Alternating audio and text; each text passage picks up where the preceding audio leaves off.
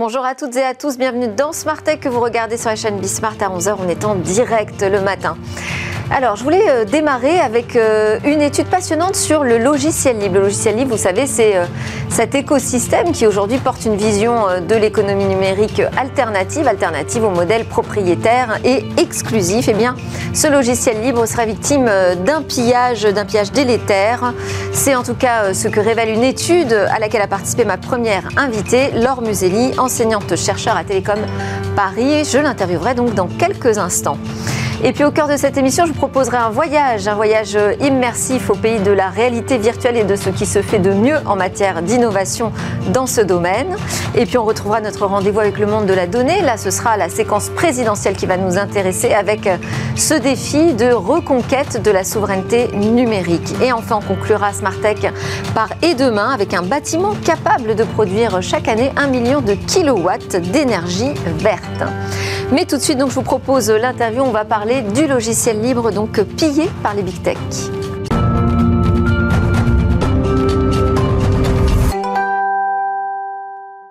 Alors, ce qui m'a donné envie de vous proposer cette interview, c'est un article publié dans Le Monde diplomatique de janvier 2022. Il est titré Le pillage de la communauté des logiciels libres et signé par Mathieu O'Neill, professeur associé de communication à l'Université de Canberra, par également Fred Paillet, sociologue au Luxembourg Center for Contemporary and Digital History, et Stefano Zaki Roli, professeur au département informatique et réseau de Télécom Paris, et évidemment donc de mon invité Laure Museli. Bonjour. Bonjour. Alors, vous êtes maîtresse de conférence au département sciences économiques et sociales de Télécom Paris, également euh, chercheur à l'Institut interdisciplinaire de l'innovation, notamment sur euh, les thématiques d'open source pillage du logiciel libre, globalement, on pourrait dire que c'est un constat quand même euh, très euh, dur que vous faites sur euh, cet écosystème. Ce serait un projet qui serait trahi par les mastodontes de l'industrie et donc fragilisé. Je voulais savoir déjà comment a été accueilli votre article par la communauté du logiciel libre en France, par exemple. Alors on a eu, on a eu beaucoup de retours très positifs. Euh, à la fois de la part euh, des associations, euh, des associations du libre, à la fois de la part de petites entreprises hein, également, de chercheurs bien évidemment qui travaillent sur le sujet, qui ont trouvé ça très intéressant. Positif au sens où ils étaient contents qu'on tire la sonnette d'alarme, c'est ça? Voilà, c'est ça. Donc c'est à peu près les retours qu'on a eus. D'autres personnes ont trouvé que le mot pillage était peut-être un peu fort. Donc euh, bon, il peut y avoir un débat là-dessus. Euh, nous, ce qu'on essaye de montrer, en fait, en réalité, euh, alors on ne parle pas de pillage toujours, mais qui a toujours eu des comportements qui essayaient de, finalement de, s'approprier un petit peu des, entreprises qui essayaient de s'approprier un petit peu le libre. Donc, ben, on a beaucoup parlé de tout ce qui était comportement de passagers clandestins, c'est-à-dire des entreprises qui vont utiliser les logiciels libres et qui ne vont jamais contribuer euh, on a parlé aussi des entreprises qui essayaient de propriétariser euh, justement le logiciel libre en se l'appropriant, en, le fermant. Euh, et ça, effectivement, c'est un phénomène qui s'est encore accentué avec le cloud computing et le software as a service, puisque euh, avec ce, ce, mode finalement de distribution, en fait, euh, bah, le copyleft, hein, qui est euh, le principe qui permet finalement de, faire, de protéger les communs du libre, et bah, il ne s'active plus avec avec justement euh, ce mode SaaS. Donc, Alors, euh, il y a effectivement des phénomènes qui sont, on pourrait dire, historiques, euh, bon, des pratiques courantes ou pas, mais enfin, qui restent anecdotiques. Mais là, ce que vous mettez en lumière, donc c'est un pillage massif, et vous dites, c'est ça, c'est le surtitre de l'article, que faire pour contrer la prédation des géants du numérique? Donc, ce sont encore les GAFAM, les grands méchants? Alors nous effectivement ce qu'on a mis en ce qu'on a mis en évidence euh, et cette fois c'est une troisième forme hein, je, vous, je, vous, en ai présenté deux c'est le fait qu'en fait ils sont en train de, de mettre la main finalement euh, sur cet écosystème euh, du libre et pour en finalement ils finissent par en, transformer les valeurs de l'intérieur. Alors comment ils mettent la main sur cet écosystème du libre hein, alors il y a différentes choses. Déjà on a Microsoft qui a, qui a racheté GitHub donc là c'est quand même une, une volonté de, voilà, de, de, s'approprier un petit peu, en tout cas, d'avoir la main mise sur, sur cet écosystème-là. tous ces GAFAM, ils participent aussi à, à, la Linux Foundation. Ce sont des parties prenantes, des grandes parties prenantes de, de la Linux Foundation. En termes de financement, vous voulez dire En termes de financement et en termes aussi de participation aux discussions, puisque finalement, la Linux Foundation, qui au départ avait été créée pour essayer d'éviter finalement qu'il y ait un contrôle d'une entreprise sur euh, Linux. Finalement, c'est devenu un consortium industriel qui organise les discussions entre ces grands acteurs euh, là. Voilà, donc, euh, donc ça, c'est la deuxième forme. Et puis, la troisième forme, et celle qu'on a vraiment mise en évidence dans cette étude, c'est que bah, ces GAFAM financent très massivement, en fait, des, des développeurs euh, donc, euh, ce sont des développeurs qui sont rémunérés par ces entreprises pour contribuer au projet, alors soit aux projets qui existent déjà, soit à des projets qui vont eux-mêmes initier, en fait. Donc, ils sont vraiment à l'intérieur euh, de, de, l'open source. Alors, on pourrait aussi s'en féliciter parce qu'on peut aussi souligner qu'ils sont pourvoyeurs aussi de code ouvert de plus en plus, donc c'est GAFAM. C'est exact. Alors, quel risque, vous, vous voyez derrière cette cette euh, appropriation, on va dire, de, l'écosystème libre alors, alors, les risques, c'est qu'ils risquent d'en changer les valeurs. Et en fait, si on en change les valeurs, on, va transformer ça, on va dire, ben voilà, ils, vont dire, il faut qu'on fasse une, une, infrastructure numérique standardisée. Euh, pourquoi? Ben Parce que ça va limiter les risques, ça va limiter les coûts de développement. Et nous, au-dessus de ça, tout le monde, donc ils ont un discours qui est très fédérateur en fait, euh, qui dit qu'il existe une communauté open source, nous en faisons tous partie, etc. Mais ce qu'ils ne disent pas finalement, c'est que eux, ils ont un intérêt à, développer ça parce que au-dessus de ça, eux, ils ont, euh, ils, proposent des services et ils ont des plateformes et eux, au-dessus de ça, ils vont contrôler le marché de la donnée. Et je pense que, et, ce que pensent euh, toutes les personnes qu'on a vues intervenir dans différentes conférences, euh, qui ne sont pas donc des grandes entreprises, disent attention, il y a vraiment un risque sur euh, le contrôle du marché de la donnée par ces entreprises. Pourquoi? Ben Parce que effectivement, c'est cette plateforme un peu unique, un, un, peu, un peu standardisée. Et puis d'autre part, de l'intérieur, ils sont en train un petit peu de... Il y a des discours vraiment qui sont en train de, euh, minimiser l'importance des licences euh, du libre minimiser l'importance des licences euh, du libre, c'est un peu dangereux puisque c'est avec ça qu'on protège les communs. Donc ils ringardisent un petit peu toute cette idée des licences libres en disant non, ce qui est important, c'est vraiment de développer euh, l'infrastructure numérique dont tout le monde va bénéficier, etc. Mais eux en sont les premiers bénéficiaires. Et je crois que l'autre risque euh, qui est là, c'est que effectivement, on a tout un tas de petits projets euh, qui n'arrivent pas à émerger parce qu'il y a un problème de soutenabilité du libre quelque part et un problème de business model. C'est-à-dire qu'on a ces grandes entreprises qui effectivement bénéficient de tous leurs revenus sur le marché de la donnée, qui peuvent financer tout un tas de développeurs, mais en orientant la technologie d'une certaine façon et en insufflant des valeurs bien particulières. Alors que de l'autre côté, on a des petites entreprises ou des petits projets qui voudraient se structurer en entreprise et qui, elles, n'ont pas les revenus justement pour animer la communauté, pour payer des corps développeurs et pour faire émerger ces alternatives un peu décentralisées en fait. Alors, ce que, ce que donc, moi j'ai parlé de l'article du Monde diplomatique, mais euh, derrière cet article, il y a évidemment donc tout un, projet euh, euh, de recherche qui a été mené donc entre 2019 et 2020, qui a été financé par le Fonds Critical Digital Infrastructure des mhm. fondations Ford et Sloan qui vous permet aujourd'hui de, décrire un peu à quoi ressemble donc ce, paysage euh, du libre et euh, de la fidélité finalement de l'écosystème par rapport euh, à, son histoire. Ce que vous soulevez là en disant finalement les, les GAFAM risquent de ringardiser, ce qui est un mot fort aussi, hein, l'idée de la, licence logicielle libre, à l'opposé, vous parlez de aussi tout cet écosystème de PME, d'éditeurs qui essayent de faire vivre euh, ce logiciel libre. En quoi les deux ne seraient pas compatibles? Euh, Alors, en quoi les deux ne seraient pas compatibles? on a, on a des petits. Parce que finalement, je veux dire, sa, structure, ça donne une, existence euh, économique, une viabilité même économique euh, au, à l'écosystème euh, du libre. Ça, c'est plutôt une bonne nouvelle qu'on sorte de cette idée que c'est juste une communauté de bénévoles qui travaillent pour, pour rien. Non, là, on voit bien que justement, ça rentre dans une économie. Oui, une économie, mais dont les valeurs ne sont plus les mêmes. Et est-ce que euh, le sens qui est donné à cette infrastructure, la ringardisation des, licences libres, je, tiens quand même à ce mot, bah, en fait, est-ce que ça va rester un commun? Est-ce que ça va rester un commun ou est-ce que ça va être finalement finir par être contrôlé? Alors avec par, par, des, par les, grandes entreprises, les GAFAM, les big tech, euh, comme on veut les appeler, mais en tout cas, euh, euh, oui, il y a peut-être un écosystème qui va se créer autour de petites entreprises qui vont pouvoir effectivement. Et peut-être que ça va leur donner aussi de la valeur auprès de grandes entreprises autres que les GAFAM, hein, des entreprises qui ont des carnets de commandes largement ouverts et qui pourraient euh, s'intéresser plus sérieusement à cet écosystème. Peut-être. Mais vous parliez tout à l'heure de, de, souveraineté numérique. Oui.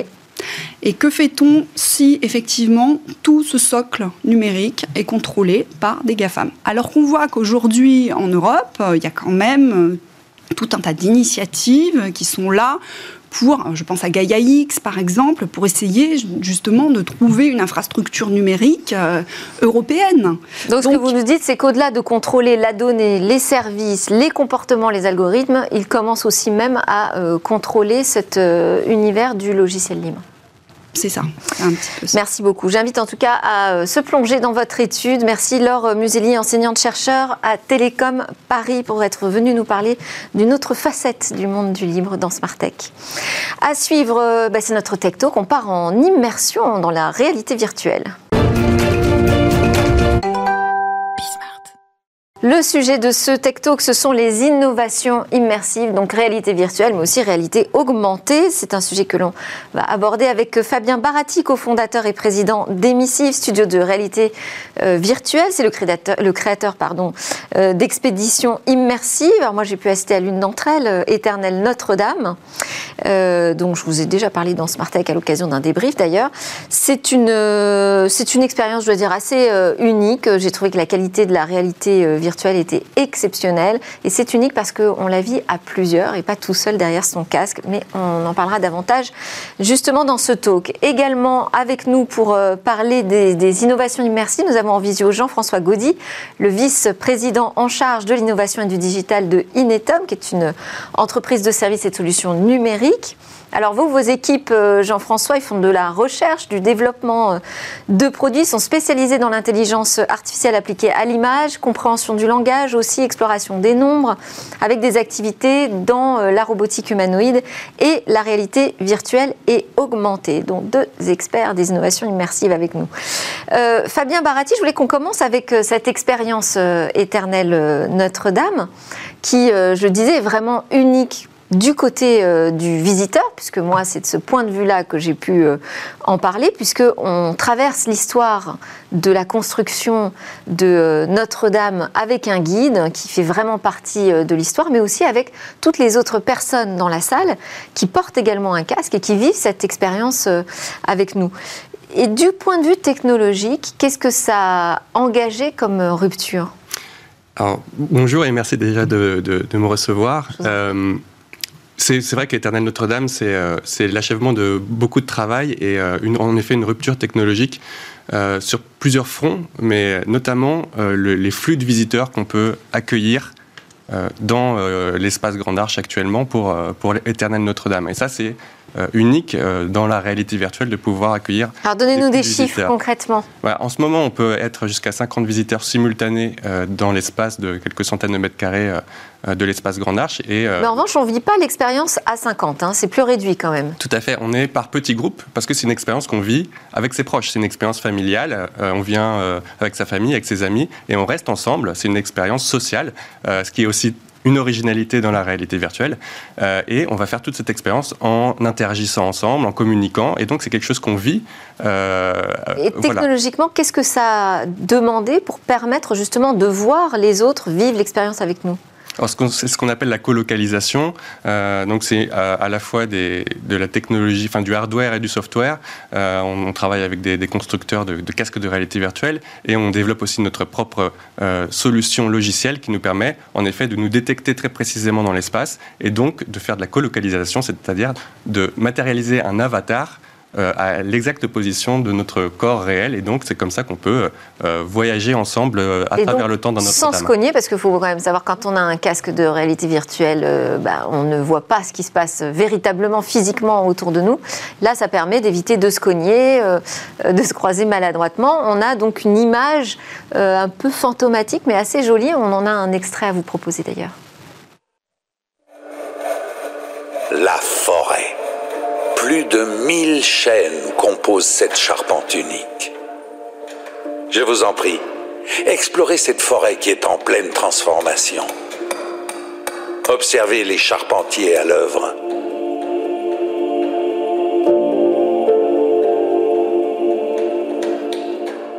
Donc là, les personnages qu'on voit euh, presque cousus de, fil blanc. Ce sont les gens qui euh, participent euh, à cette expédition immersive avec nous, et puis le guide également, qui fait partie du groupe. Hein.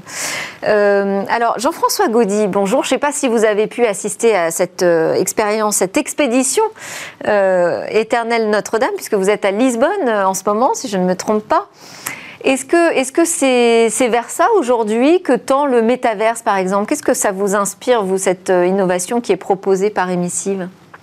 Bah, en tout cas, le fait de, vivre des expériences collaboratives en réalité virtuelle, pour le coup, ça me parle réellement, puisque euh, mes équipes ont travaillé beaucoup euh, sur ces sujets-là ces dernières années, et en particulier le fait de pouvoir avoir des protocoles qui permettent d'être à plusieurs, donc en collaboratif, dans une scène virtuelle, et ce, quel que soit le device, donc quel que soit le hardware qui est utilisé pour, euh, pour ce faire. Et euh, d'ailleurs, euh, pour faire le lien avec votre interview précédente, il se trouve que les protocoles qu'on a mis en place pour, pour ce type d'expérience, on les a publiés en open source. Donc, pour justement favoriser le développement de, de ce type de, de, de, méthode. Alors, ce qui est, là, évidemment, ce qu'on vient de voir, c'est très beau d'un point de vue du rendu et ça permet effectivement d'avoir la localisation des différentes personnes qui sont euh, dans la scène. Ce que nous, on essaye de faire euh, également, c'est de faire collaborer les gens dans une scène, c'est-à-dire qu'ils peuvent interagir avec le monde virtuel dans lequel ils se trouvent. Ils peuvent, par exemple, interagir avec des manettes, tourner des boutons, euh, faire des actions qui vont être collaboratives ensemble pour pouvoir développer justement une formation, par exemple, dans, ce, dans, ces, dans ces environnements.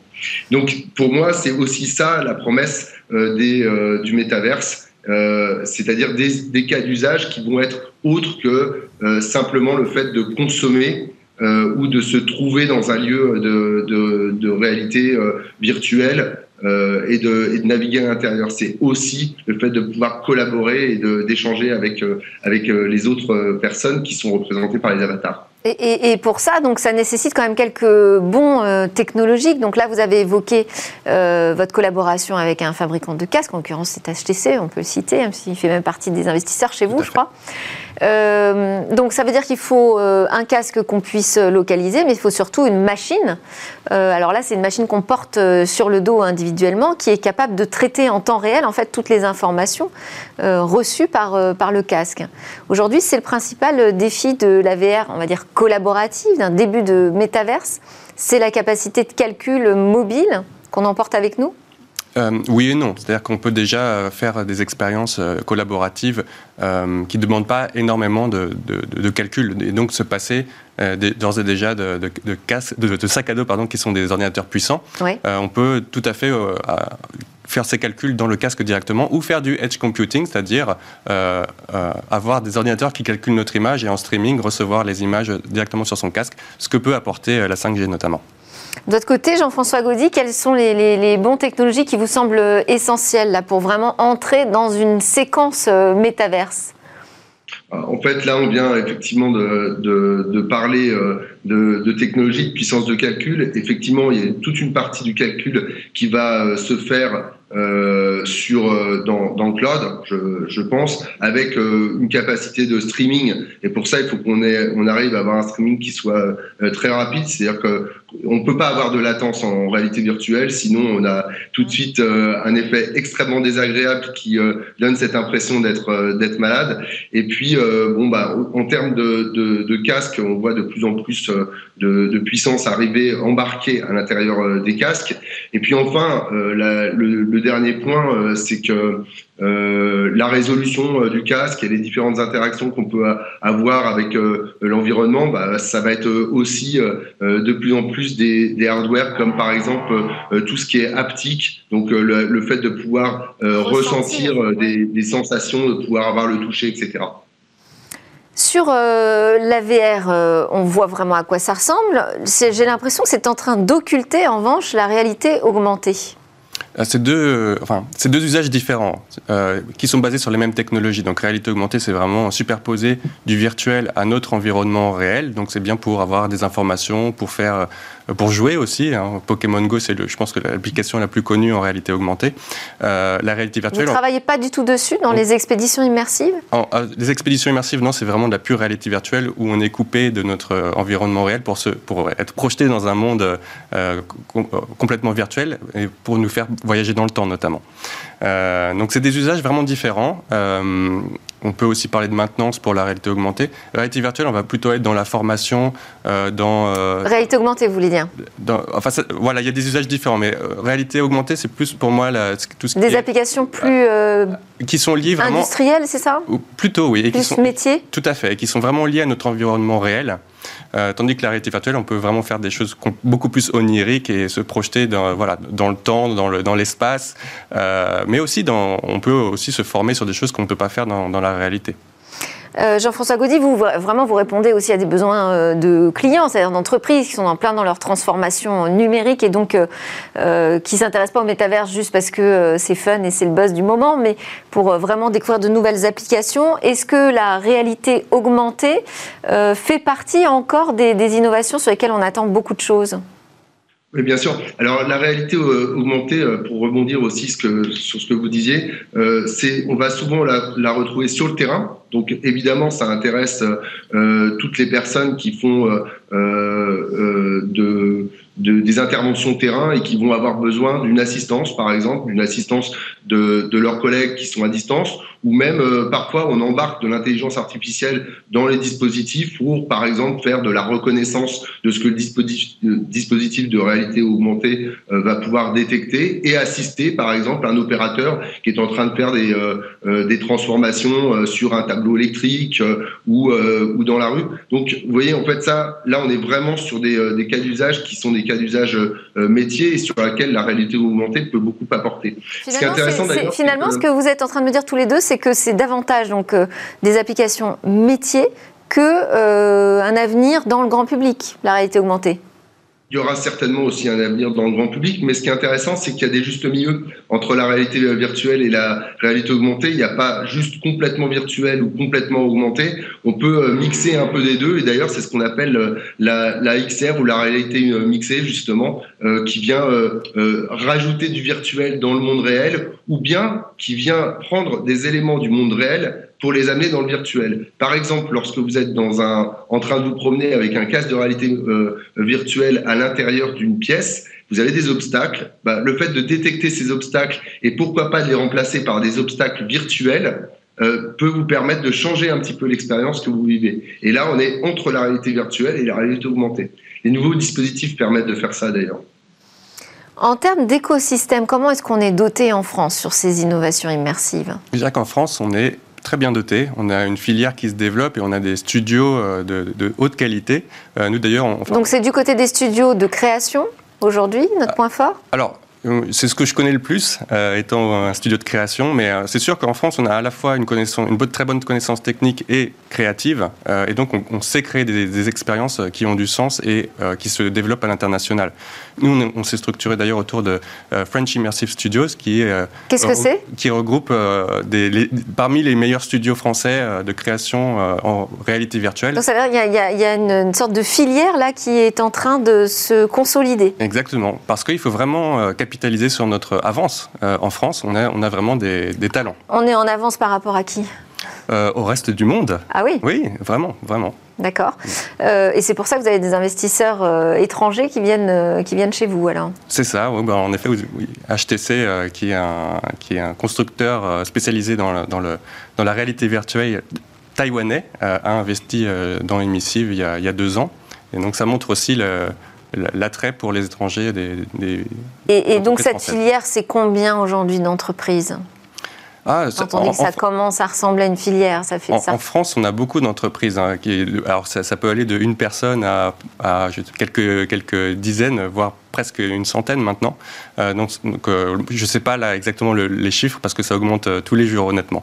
mais bon, on a, on a des centaines déjà d'entreprises qui font euh, de la réalité virtuelle, de la réalité augmentée, plus ou moins spécialisés. Il y en a qui sont euh, dans le gaming, il y en a qui sont dans, la santé, euh, donc c'est très très varié. Après, il y a la question de, l'application, parce que vous, vous êtes donc dans le champ culturel de, la réalité virtuelle.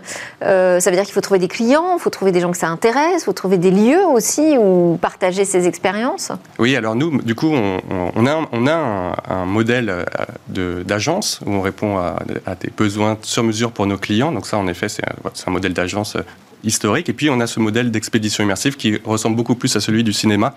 C'est-à-dire qu'on va créer des coproductions, on va trouver des partenaires à la fois pour euh, financer les projets et aussi pour euh, les distribuer et les exploiter. Donc, c'est un, business model complètement différent.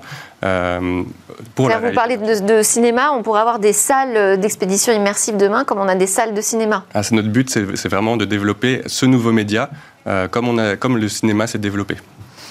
Euh, de votre côté, Jean-François Gaudy, comment vous voyez le marché s'organiser autour de, ces nouvelles technologies immersives? Euh, déjà, pour rebondir sur ce que disait euh, Fabien, effectivement, on a la chance en France d'avoir vraiment une filière qui est organisée. et en fait, ça vient également du fait qu'on a des gros éditeurs de jeux euh, notamment qui viennent de, de, la France, et que du coup, ça a permis de développer cette filière. En particulier, on trouve des écoles et beaucoup de studios hein, de, de, création. Euh, les écoles, euh, justement, euh, qui, euh, qui, permettent de former les spécialistes à ce, à ce type de, de sujet, nous, ça nous arrange bien parce qu'effectivement, ça nous permet ensuite de trouver des personnes qui, sur le marché, vont pouvoir créer ces expériences et, et faire le design de ces expériences. Et, et ça, c'est quand même très intéressant. Aussi, euh, il faut savoir que d'un point de vue industriel, pour euh, répondre à votre question sur le fait que euh, le, la filière s'organise, d'un point de vue industriel, ça fait longtemps que les grands industriels travaillent sur la réalité virtuelle avec pour pouvoir justement mettre en place des expériences de formation pour leurs équipes, de simulation avant la construction d'usines, par exemple, pour vérifier qu'une usine. On appelle les jumeaux numériques. Exactement. Et l'intérêt du jumeau numérique, c'est d'abord, euh, effectivement, parfois en amont de la création euh, d'une usine ou d'un dispositif industriel, euh, de, de, créer ce jumeau numérique, de vérifier que tout fonctionne bien, et évidemment ensuite de former les opérateurs au travail dans ces usines ou dans des environnements qui parfois peuvent être un petit peu compliqués. Et, puis, allez-y terminez. Et, puis on a, on trouve aussi euh, d'autres types d'expériences qui peuvent être intéressantes, c'est les mises en situation. Euh, alors les mises en situation, ça peut, euh, vous pouvez imaginer par exemple dans le domaine de la défense, qu'on puisse venir former des, des personnels de la défense pour réagir dans, sur des théâtres d'action. et puis nous, on a même actuellement une expérience qui est intéressante avec avec un football, avec un club de football, Benfica pour pas les citer en l'occurrence, qui consiste à, à mettre en place des actions, à rejouer des actions en réalité virtuelle pour mettre les, les joueurs en situation d'actions qui se sont déjà produites et de regarder comment ensuite euh, ils auraient pu euh, agir différemment ou comment ils pourraient agir au mieux dans le cas d'une situation qu'on recrée. ils doivent être assez friands, j'imagine, de ce type d'expérience, euh, les, joueurs de foot. Mais vous appelez ça d'ailleurs des intraverses, c'est ça? C'est un peu le parallèle entre Internet et intranet. Il y aura demain des métaverses et des intraverses? Alors, en fait, je, je, je trouvais amusant de, de, de, faire le parallèle entre le métaverse qui serait l'équivalent de notre Internet actuel, et le fait que dans les entreprises, on a aussi des intranets et que ces intranets ils sont euh, dédiés effectivement euh, au, euh, au personnel de, l'entreprise, par exemple pour les former, par exemple pour leur faire visiter des sites, par exemple pour les accueillir lorsque les gens rejoignent l'entreprise.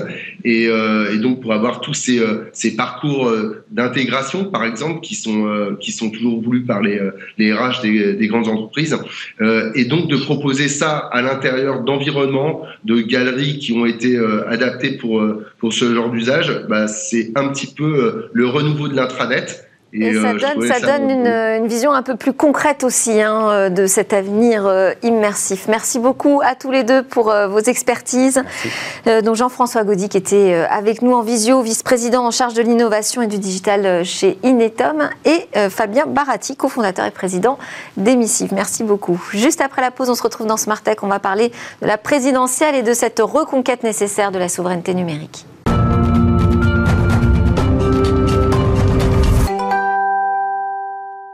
Et vous voilà de retour sur le plateau de Smartech, l'émission qui pousse les portes de l'innovation et s'intéresse à cette nouvelle société numérique et ses enjeux. Dans cette deuxième partie de l'émission, on va aller découvrir Sun Rock. C'est un bâtiment recouvert de panneaux solaires qui sera non seulement autosuffisant en énergie, mais capable d'alimenter tous les alentours. Mais avant cela, c'est l'heure de notre rendez-vous avec le monde de la donnée et Mathieu Bourgeois, avocat associé chez Klein Venner. Bonjour Mathieu Bourgeois. Bonjour Delphine.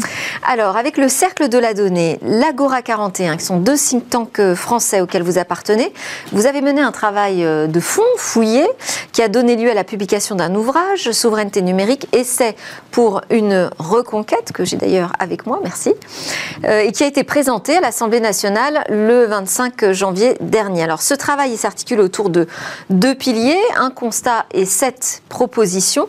Déjà, pouvez-vous brièvement nous exposer la nature du constat? Oui, bonjour à tous. Alors, un mot préliminaire sur qui a fait ce travail. Une, 20 personnes, tous issus de la société civile de manière apolitique, général d'armée, commissaire de police, magistrat, juriste, ingénieur, philosophe, diplomate. Deux ans de travail et donc 130 pages euh, de résultats. Alors, en fait, deux, deux morceaux, effectivement. Un constat et des propositions. Alors, le constat, en préambule, je vais simplement repréciser aux téléspectateurs que pour nous, les données sont le reflet des biens et des personnes dans l'espace numérique. Donc, le constat, nous nous sommes livrés à un, exercice de transposition des piliers de la souveraineté dans l'espace numérique. Vous le savez, la, souveraineté est constituée de quatre piliers, la population, le territoire, la puissance et la légitimité politique. Alors, la population, euh, vous voyez, par exemple, nous sommes ici, là, à Paris, tous les deux, et puis euh, nos données ne sont pas euh, à Paris, euh, là où nous sommes tous les deux. Elles ne sont probablement pas en France et elles sont certainement d'ailleurs probablement en dehors de l'Europe. Premier déficit de souveraineté. Deuxième élément, la, le territoire. Le territoire, on nous dit euh, le numérique a aboli les frontières, il a aboli le territoire, nos données sont dans les nuages. En fait, ceux qui disent ça savent très bien que rien n'est plus faux. Nos données sont parfaitement sur Terre, elles ne sont absolument pas dans le ciel, et cette Terre-là est faite de territoires avec des lois souveraines qui s'appliquent selon des critères parfaitement territoriaux ou extraterritoriaux. Et donc quand nos données sont d'entre d'autres territoires, on comprend tout de suite que là, il y a encore un deuxième déficit de souveraineté. La puissance, nous, dans le terrain non numérique, nous avons la puissance culturelle, la puissance euh, économique, la puissance euh, nucléaire, enfin militaire, mais nous n'avons pas, dans le terrain numérique, la puissance de calcul. Les supercalculateurs sont massivement en dehors de l'Europe, en particulier aux États-Unis et en Chine. Troisième déficit de souveraineté. Les talents aussi, d'ailleurs, qui sont une partie de la puissance, malheureusement, euh, quittent l'Europe massivement pour aller travailler soit aux États-Unis ou en Asie, soit pour des entreprises américaines ou asiatiques.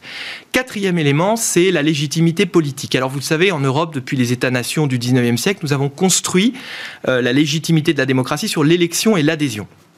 Dans le numérique, l'élection, c'est l'acceptation des cookies et c'est l'acceptation des CGU, ce qu'on appelle les conditions générales d'utilisation, que personne ne lit, moi le premier, par manque de temps, et parce qu'elles sont logoréiques, c'est-à-dire très complexes.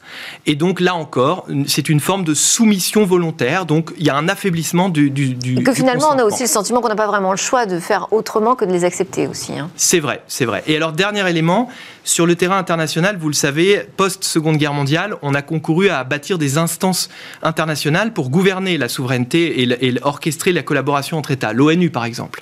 Dans le terrain numérique, rien de tel. Les organes de gouvernance de l'Internet, que sont l'ICANN, le W3C, l'ISOC, l'Internet Society, sont tous situés aux États-Unis ou en lien très fort, notamment avec le MIT. Et donc là encore, déficit de souveraineté. Avec quand même une représentation de différents États. Hein. Oui, mais massivement euh, américaine, c'est ce qu'on relève dans cette étude. Je vous l'accorde. Alors donc on a un constat qui forcément nous euh, appelle à réagir et vous avez émis sept propositions, je, je, l'ai précisé. Elles sont publiées euh, en ce moment, c'est-à-dire on est en plein démarrage de la campagne présidentielle française. Est-ce que vous pouvez nous résumer ces propositions? Oui. Alors effectivement, vous l'avez bien relevé, notre ambition, ça a été d'interpeller positivement, dans le bon sens du terme, les candidats pour qu'ils se saisissent du sujet. Ça a été un grand étonnement hein, quand on a fait cette étude de voir à quel point le monde politique n'avait pas agi pendant ces 20 dernières années, mais on explique ça par l'indifférence et probablement l'inconscience citoyenne. Alors, trois, propositions, euh, trois volets pardon, pour ces sept propositions. Un volet économique que je ne détaillerai pas puisque je l'ai présenté au printemps dernier sur votre euh, plateau, mais je rappellerai simplement stimuler les investissements privés dans le numérique par des incitations fiscales, armer le droit de la concurrence face à l'économie de la donnée en réformant le contrôle des concentrations, et puis créer des professions réglementées pour le numérique. Ça, c'est le volet économique. Le volet éducation et recherche, deux propositions investir dans la recherche numérique fondamentale française et européenne en créant un fonds de dotation abondé notamment par la taxe GAFAM pour en fait reprendre l'initiative technologique. C'est essentiel d'avoir une recherche fondamentale européenne. Les innovations viennent bien trop souvent d'autres continents et si nous voulons reprendre l'initiative technologique comme nous l'avons eu dans les années 70 avec Airbus, Ariane Espace par exemple, il faut absolument qu'il y ait de la recherche fondamentale. Donc ça c'est extrêmement important et peut-être d'ailleurs créer un prix type prix Turing ou prix Nobel qui récompenserait les chercheurs chercheurs français euh, ou européens, enfin et européens, euh, qui concourraient à des innovations majeures dans le numérique. Deuxième proposition de ce volet, la campagne de sensibilisation citoyenne. Ça, c'est une des propositions fortes de l'étude. Ça a été de, proposer de créer un livret d'instruction civique numérique et de, et de, et de, de briser cette spirale infernale de l'inconscience et pire, de l'indifférence citoyenne. Parce que c'est elle, en fait, qui nourrit l'inaction politique. Il faut tous que nous soyons conscients de, ce déficit de souveraineté. Et André Comte-Sponville, devant qui j'ai eu l'honneur de présenter cette étude la semaine dernière, a conclu en disant Votre étude est magnifique, mais faites-nous peur. Eh bien oui, il y a de quoi avoir peur. Et c'est parce que justement les gens n'ont pas assez conscience qu'il faut lancer cette campagne. Troisième volet, le volet politique et juridique. Alors, deux propositions. Premièrement, imposer une souveraineté juridique européenne pour les données les plus sensibles. En fait, il s'agirait de classer les données en trois grandes catégories, c'est précisé dans l'étude. Et pour les deux catégories les plus sensibles, euh, qui sont bien sûr à définir, mais nous donnons quelques pistes, eh bien, imposer soit un hébergement en Europe, soit des moyens de traitement qui soient totalement maîtrisés par les Européens. Voilà, euh, pour vraiment euh, cesser avec cette vassalité et cette dépendance technologique qui peut vraiment nous mettre en péril.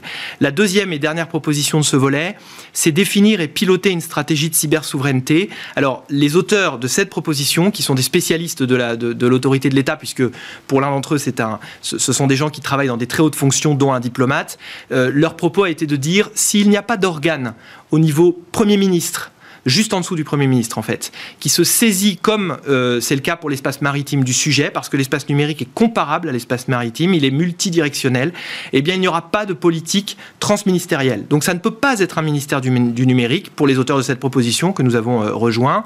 Ça doit nécessairement être Premier ministre, et d'ailleurs, même en vérité, ça doit être présidentiel. Bon, alors maintenant que cette euh, étude est publiée, quelle est la prochaine étape? Alors la prochaine étape, c'est un, travail qui ne fait que commencer. Nous, avons présenté cette étude à l'Assemblée nationale euh, le 25 janvier, à l'Institut d'Hydro, devant des sénateurs et députés également. Nous continuons des rencontres. Euh, nous, rencontrons un certain nombre de dirigeants qui, suite à, cette étude, ont demandé à nous rencontrer. Et l'idée, c'est que nous allons probablement euh, mettre en place un observatoire pendant la campagne et décrypter les programmes des candidats pour dire de manière apolitique qui s'engage et à quoi si ça répond aux propositions que nous avons formulées, s'il y a des propositions auxquelles nous n'avions pas pensé, et nous allons tâcher de prendre la parole sur le site du Cercle et sur LinkedIn, et vraisemblablement avec l'Agora 41, qui sont les deux laboratoires d'idées, je rappelle, qui ont, euh, qui ont produit. Je suis ravie, et on, suivra cet observatoire, bien évidemment, avec vous. Merci beaucoup, Mathieu Bourgeois, avocat associé chez Klein Merci pour ces éclairages sur la souveraineté numérique. À suivre euh, dans Smart Tech, on s'en va pour rêver de et demain, demain avec un bâtiment euh, recouvert entièrement de panneaux solaires.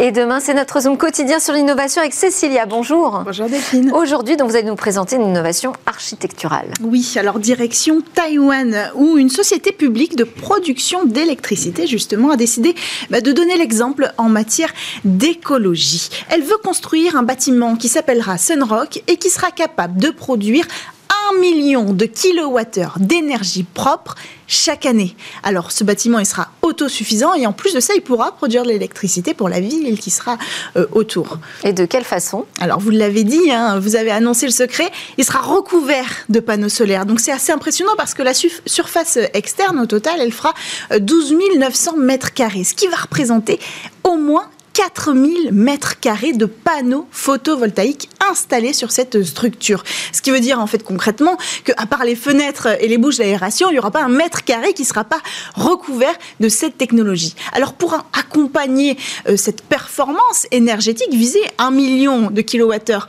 euh, chaque année, c'est quand même énorme. Il y a eu des petits coups de pouce dans le design, dans l'architecture. D'abord euh, sur la forme du bâtiment on le voit sur les plans, euh, il est arrondi, puis il s'incline légèrement euh, vers son côté sud. En fait, cet objectif-là, euh, c'est d'être toujours en plein soleil quand celui-ci est au zénith. Mais de toute façon, avec cette forme, il captera l'énergie solaire à toute heure de la journée. Il n'y aura jamais de temps de pause sur cette captation d'énergie. Et puis, il y a le choix de la localisation, évidemment. Il faut préciser que sur l'île de Taïwan, ils reçoivent environ 1600 heures d'ensoleillement par an. Et là où sera localisé euh, le bâtiment, c'est-à-dire précisément sur la côte euh, de Changhua, euh, le soleil est présent quasiment toute l'année. Alors j'ai vérifié les chiffres, c'est plus ensoleillé là-bas qu'à Marseille, qui est pourtant la ville la plus ensoleillée de France. Donc cette énergie récoltée, elle va servir à rendre ce bâtiment autosuffisant et à alimenter la ville autour, mais par contre, on n'a pas encore une idée du ratio entre